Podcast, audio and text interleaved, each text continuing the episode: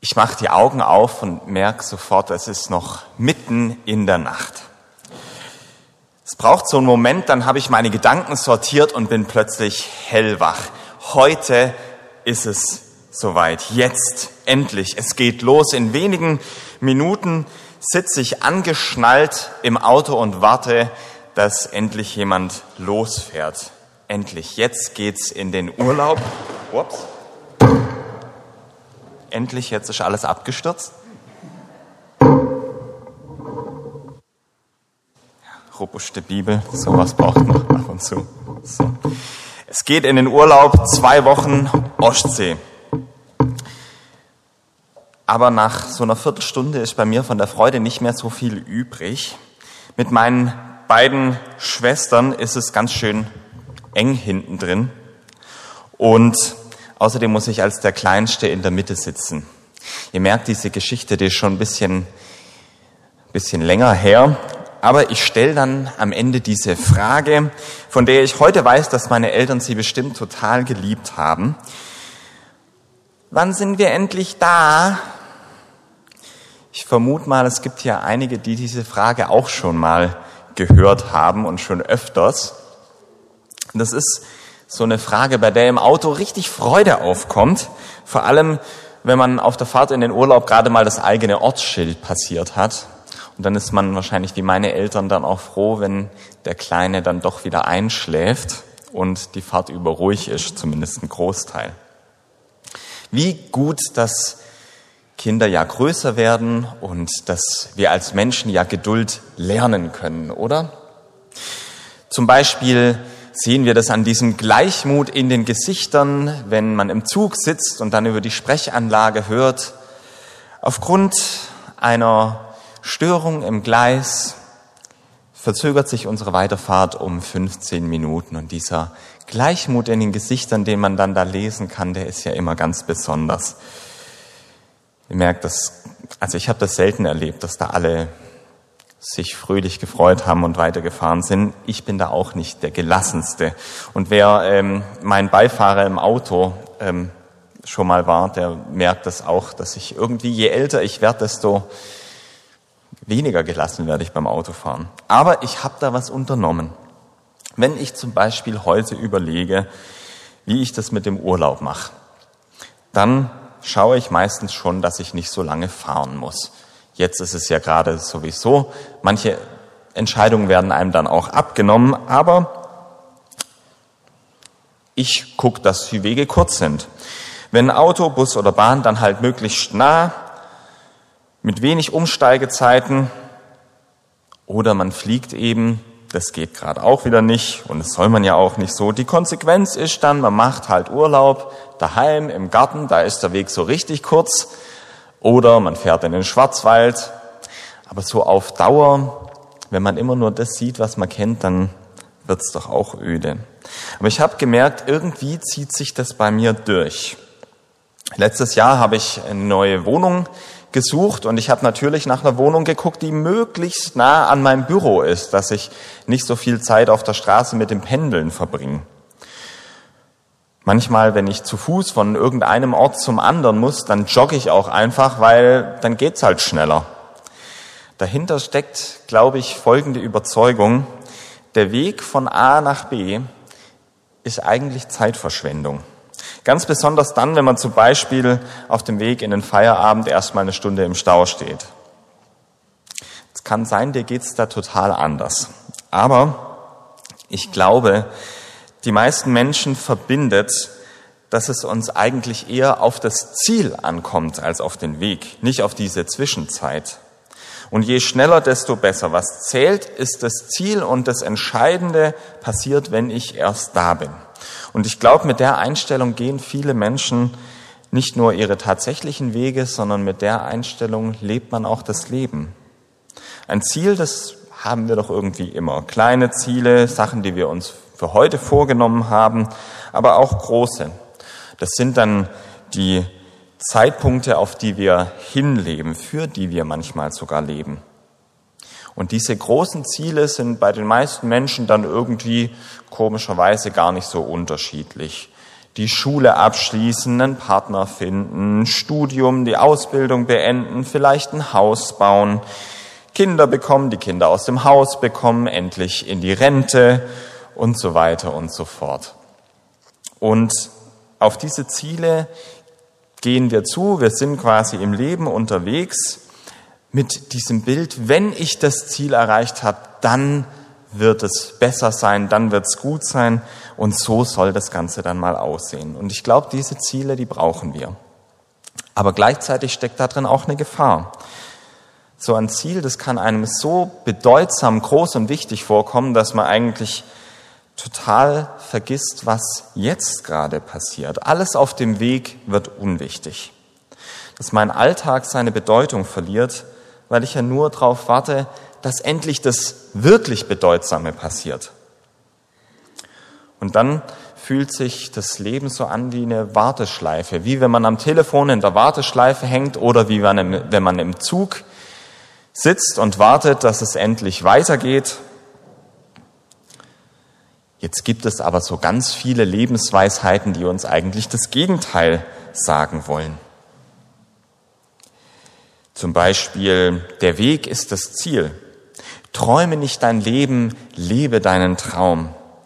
Lebe jeden Tag, als wär's dein letzter und so weiter und so fort. Diese Weisheiten, die klingen alle richtig toll, also sagen wir die meisten, aber die haben ein, da gibt es ein Problem. Wenn ich jetzt auf der Straße Leute fragen würde, der Weg ist das Ziel, stimmst du dem zu? Dann würden die meisten sagen, ja, doch, das stimmt. Aber wenn ich darauf schaue, wie ich mein Leben selber lebe, wie ich meine Entscheidungen treffe, und ich glaube, damit bin ich auch nicht allein, dann wird es schon komplizierter.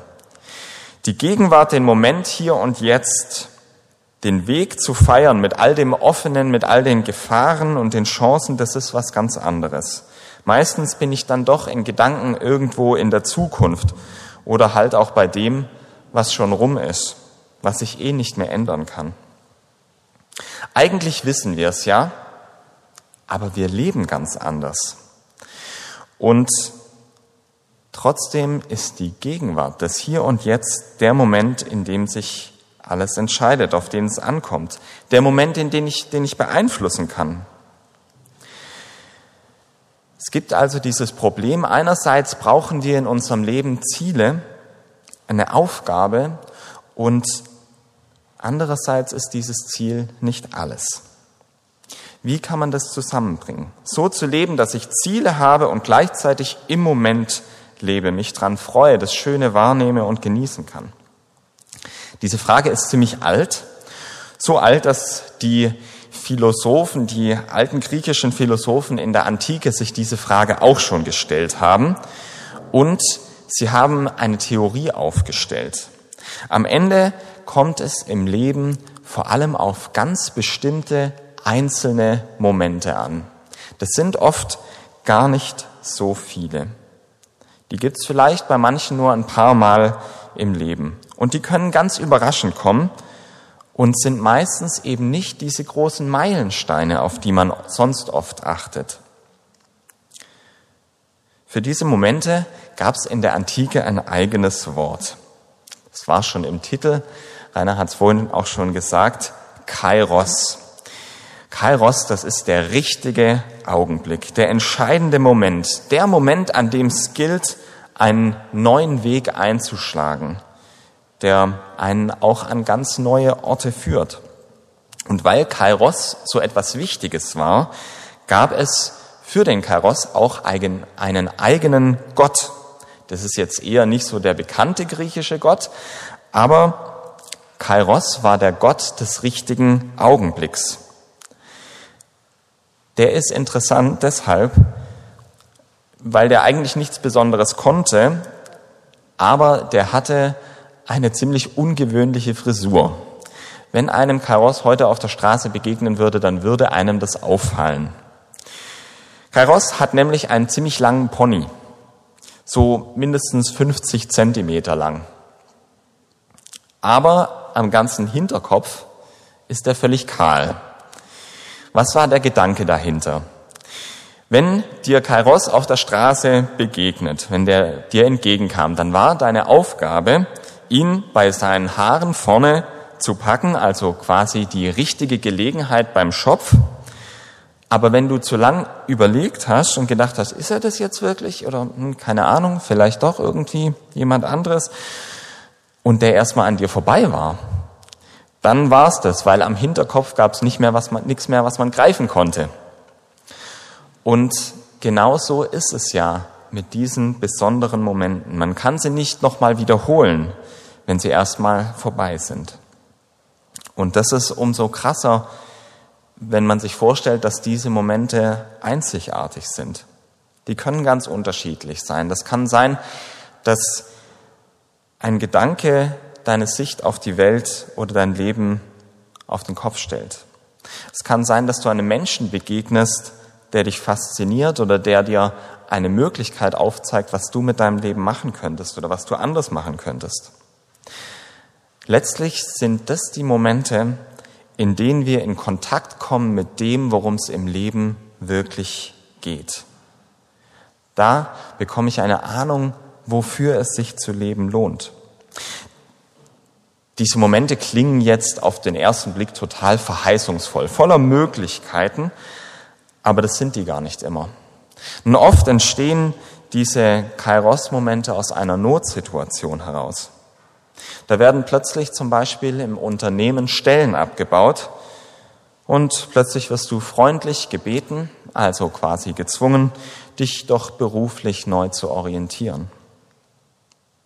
Ich glaube, in mancherlei Hinsicht ist auch die Zeit, die wir gerade erleben, eine Zeit voller Kairos-Momente. Wir haben es auch vorhin im Anspiel schon angedeutet bekommen. Für uns als Gesellschaft, aber auch als Kirche, da bricht ganz viel Vertrautes weg. Das geht jetzt gerade einfach nicht. Und wir müssen uns die Frage stellen, was davon ist es jetzt eigentlich wert, dass wir dafür kämpfen? Und was für neue Wege brauchen wir? Welche neuen Wege werden nötig oder welche Möglichkeiten bieten sich eigentlich gerade? Vielleicht denkst du jetzt zurück und merkst, ja, so einen Kairos-Moment habe ich schon mal erlebt. Vielleicht sagst du auch, ja, so einen Moment habe ich schon mal erlebt und ich habe ihn verpasst. Er ist mir tatsächlich durch die Finger gerutscht. Ich habe diese Chance verpasst. Wenn ihr mich fragt, ich würde wahrscheinlich beides sagen. Aber diese Momente, die verpassten und auch die, die man beim Schopf ergriffen hat, die haben für mich eine Gemeinsamkeit. Sie hängen für mich mit meinem Glauben an Jesus zusammen. Denn es gibt eine Sache, die Jesus nicht nur ziemlich als erstes gesagt hat, als er öffentlich aufgetreten ist, er hat sie immer wieder gesagt, immer wieder wiederholt. Und je nach Bibelübersetzung steht da, die Zeit ist erfüllt, das Reich Gottes ist da. Und das Wort, das da in der griechischen Bibel für Zeit steht, ist eben Kairos. Kairos ist da. Jetzt gilt es, ihn am Schopf zu packen. Jetzt ist der entscheidende Moment, die Zeit ist reif. Und Jesus sagt das immer, immer wieder. Und Jesus hat das nicht nur gesagt. Jesus selbst hat die Menschen, denen er begegnet ist, in diese Kairos-Momente hineingestellt. Diese Begegnungen mit Jesus waren Kairos-Momente, die ihr Leben von Grund auf verändert und geprägt haben. Und ich glaube, das ist bis heute so. Ein Grund, warum Jesus damals wie heute so viele Menschen fasziniert, ist, dass er auch von Anfang an polarisiert hat. Die Leute fanden ihn entweder so richtig blöd oder sie waren total begeistert. Aber wirklich gleichgültig, es war eigentlich keiner. Wenn ich mich dem aussetze, was Jesus gesagt hat, wie Jesus gelebt hat, dann merke ich, das ist bei mir auch so. Jesus ist so radikal, da kann ich nicht sagen, hm, nett, aber auch irgendwie egal. Glaube, Jesus gehört zu den Persönlichkeiten, zu denen man nicht gleichgültig sein kann, wenn man ihn ernst nimmt. Und ich habe es immer wieder erlebt, dass er mich auf dem Weg angestupst hat oder mich manchmal auch richtig anhaut und sagt, sag mal Johannes, findest du, es ist nicht Kairos, es ist nicht die Zeit, mal was anders zu machen, einen anderen Weg einzuschlagen? So hat er es damals schon gemacht und einfach Leute aus einem Leben rausgeholt, das eigentlich schon vorgezeichnet war das eigentlich so lief, wie es eben immer schon gelaufen ist. Und wie das war, davon erzählt die Bibel an mehreren Stellen. Und ich würde euch gern in eine dieser Stellen mit hineinnehmen. Es ist ein Abend wie jeder andere. Langsam geht die Sonne unter über den langgezogenen Flächen, flachen Hügeln, den Hügeln am Ufer des Sees. Dort am Ufer sitzt er und fischt die letzten Algenreste aus dem Netz. Bald ist alles bereit. Er steht auf und streckt sich nochmal, wie es wohl heute Nacht laufen wird. In letzter Zeit war es immer mal wieder schwierig, aber über die Runden kommen, das geht. Sie haben es ja noch gut mit der Nähe zum See. Er schaut rüber zu seinem Bruder, der sitzt keine fünf Meter neben ihm und tut das Gleiche. Sie schauen sich an, ohne ein Wort zu sagen. Sie kennen sich so gut, da braucht es keine Worte. Seit Jahren sind sie zusammen, jede Nacht dort draußen auf dem See. Seit Jahren sitzen sie tagsüber hier und kümmern sich um die Netze. Ein Ablauf, der sich immer wieder wiederholt. Manchmal so, dass er gar nicht merkt, wie die Zeit vergeht, wie eine Woche vergeht, wie ein Monat vergeht. Aber er will gar nicht mehr. Er fragt nicht nach mehr. Die wichtigen Entscheidungen in seinem Leben, die sind getroffen. Die großen Meilensteine sind passiert und damit geht es ihm eigentlich ziemlich gut. Er hat alles, was er braucht. Eine Familie, eine Arbeit, ein Boot. Jetzt ist es soweit. Vorsichtig und mit vereinten Kräften schieben die beiden das kleine Boot ins Wasser und fahren hinaus in die Dunkelheit. Wie immer. Nächte wie diese haben sie schon zu Hunderten, zu Tausenden erlebt. Keiner von ihnen ahnt, dass diese Nacht die letzte sein wird. Denn morgen um diese Zeit wird nichts mehr so sein, wie es war. Und davon erzählt die Bibel im fünften Kapitel des Lukasevangeliums. Es begab sich aber, als sich die Menge zu Jesus drängte, zu hören das Wort Gottes, da stand er am See Genezareth. Und er sah zwei Boote am Ufer liegen, Ufer liegen. Die Fischer aber waren ausgestiegen und wuschen ihre Netze. Da stieg er in eines der Boote, das Simon gehörte, und bat ihn, ein wenig vom Land wegzufahren. Und er setzte sich und leerte die Menge vom Boot aus. Und als er aufgehört hatte zu reden, sprach er zu Simon, fahre hinaus, wo es tief ist, und werft eure Netze zum Fang aus. Und Simon antwortete, antwortete und sprach, Meister, wir haben die ganze Nacht gearbeitet und nichts gefangen, aber auf dein Wort hin will ich die Netze auswerfen. Und als sie das taten, fingen sie eine große Menge Fische, und ihre Netze begannen zu reißen. Und sie winkten ihren Gefährten, die im anderen Boot waren, sie sollten kommen und ihnen ziehen helfen. Und sie kamen und füllten beide Boote voll, so dass sie fast sanken. Da Simon Petrus das sah, fiel er Jesus zu Füßen und sprach, Herr, geh weg von mir, ich bin ein sündiger Mensch. Denn ein Schrecken hatte ihn erfasst und alle, die mit ihm waren, über diesen Fang, den sie miteinander getan hatten. Ebenso auch Jakobus und Johannes, die Söhne des Zebedäus, Simons Gefährten. Und Jesus sprach zu Simon, Fürchte dich nicht, von nun an wirst du Menschen fangen. Und sie brachten die Boote ans Land und verließen alles und folgten ihm nach.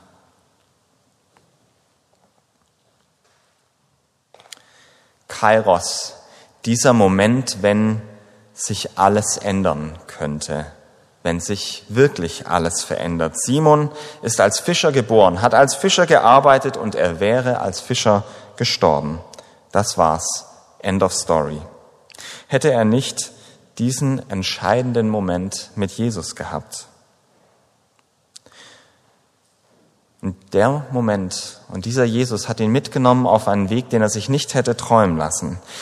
Der hat ihn extrem herausgefordert. Der war auch richtig hart. Aber er hat schnell von diesem Weg gesagt und gedacht, ich will nichts anderes mehr, weil ich hier Leben auf eine ganz andere Art und Weise erlebe. Jeden Tag, jeden Moment.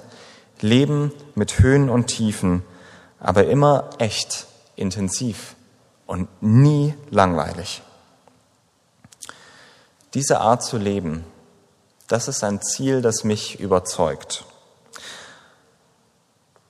Vielleicht denkst du jetzt aber auch, naja, für Petrus war das in dem Moment, als Jesus da so direkt vor ihm stand und gerade dieses Wunder getan hatte, auch ziemlich einfach zu sagen, okay, ich folge dem jetzt mal. Aber bei mir, da sind doch diese Kairos-Momente viel schwerer zu erkennen. Beziehungsweise ich erkenne sie doch meistens erst im Rückblick. Und das stimmt. Denn diese Kairos-Momente, die habe ich nicht so richtig in der Hand. Die sind nicht terminiert, dass ich in meinen Kalender gucken könnte und sage, morgen um 6 Uhr abends, da muss ich bereit sein, weil da kommt mein Kairos-Moment für diese Woche, für diesen Monat, für dieses Jahr. Ich kann die nicht kontrollieren. Ganz im Gegenteil. Ich glaube, je mehr ich nach den Ausschau halte und immer nach Möglichkeiten suche, die mich in die Zukunft bringen und versuche so einen zu finden, desto wahrscheinlicher wird es, dass ich die verpasse. Wie gehen wir damit um? Einfach so weitermachen wie bisher, einfach überhaupt nicht aufpassen, weil wir es ja eh nicht vorherwissen können? Ich glaube, dass Jesus selbst uns eine Antwort drauf gibt. Ich glaube, es ist kein Zufall, dass er immer und immer wieder sagt, die Zeit der Kairos ist erfüllt. Sie ist jetzt. Paulus hat es verstanden und er hat es in andere Worte gepackt. Er hat gesagt, siehe, jetzt ist die Zeit der Gnade, jetzt ist der Tag des Heils. Was ist denn eigentlich am Jetzt so anders? Was ist an der Gegenwart besonders? Die Gegenwart ist der einzige Moment, wo der Kaross zu finden ist. Die Gegenwart ist der einzige Moment, wo ich wirklich frei bin. In dem ich nicht gebunden bin von dem, was morgen vielleicht sein könnte oder eigentlich müsste. An dem ich nicht dem hinterherhänge, was gestern gewesen ist. Und nicht dem nachdenke, was meine Entscheidungen nun richtig waren oder welche Chancen ich vielleicht auch verpasst habe oder wie ungerecht auch manches gelaufen ist. Wie oft hänge ich in Dingen fest, die gar nichts mit dem echten Leben zu tun haben, weil ich sie entweder noch nicht oder nicht mehr verändern kann.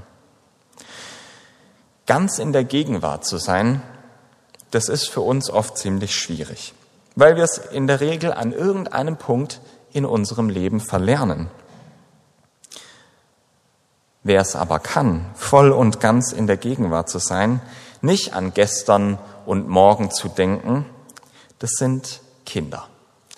Ich finde es manchmal total faszinierend, so ähm, meinen Nichten und Neffen, denen zuzugucken, wenn die so durchs Leben gehen, wenn die durch ihren Alltag gehen, weil die sind ganz im Moment. Denen ist es völlig egal, was für ein Wochentag heute ist. Das ist für die überhaupt nicht wichtig. Die, denen ist es auch egal, wie die Wahl in den USA ausgegangen ist oder wie sie heute Nachmittag in Stuttgart ausgeht, die sie ja genauso wenig wie wir, denen es irgendwie wichtiger zu, schein, zu sein scheint, beeinflussen können.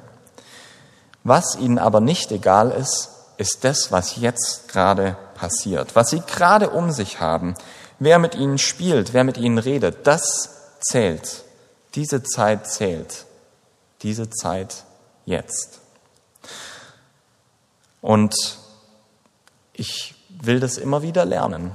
Und ich glaube, dieser Fokus auf das Jetzt, das ist auch etwas, was wir lernen können.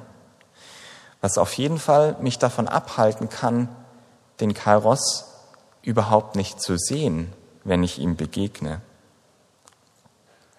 Was ist der nächste Kairos-Moment in meinem, in deinem Leben? Die nächste große Entscheidung. Wir können das gar nicht so wirklich wissen. Aber wenn er kommt, dann wird er in der Gegenwart sein, dann wird er im Jetzt sein. Und ich werde auch in Zukunft Chancen verpassen. Ich werde Kairos-Momente übersehen. Manchmal sogar sehenden Auges. So war es übrigens auch bei Simon, der einige Zeit später in Jerusalem nachts am Feuer steht und trotz Vorankündigung dreimal hintereinander denselben Kairos-Moment verpasst. Er verpasst den Moment zu sagen, ja, ich gehöre zu diesem Jesus. Ja, ich folge ihm. Aber das ist das Coole.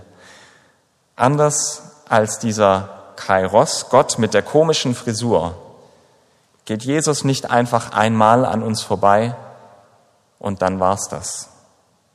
Er geht mir auch immer wieder hinterher. Er geht mit auf den Abwegen und Umwegen, so wie er Petrus hinterhergegangen ist, bis er wieder dort mit ihm stand, am See Genezareth, an dem Ort, wo Simon Petrus Weg mit Jesus begonnen hat. Und dann steht er da und bekommt von Jesus eine neue Aufgabe. Weide meine Schafe. Und er bekommt sie wieder dreimal, weil's, weil er es mehr als einmal hören muss. Und so sagt es Jesus auch uns immer wieder. Die Zeit ist reif. Jetzt. Und das zu erkennen, so im Jetzt zu leben, das könnte tatsächlich alles verändern. Amen.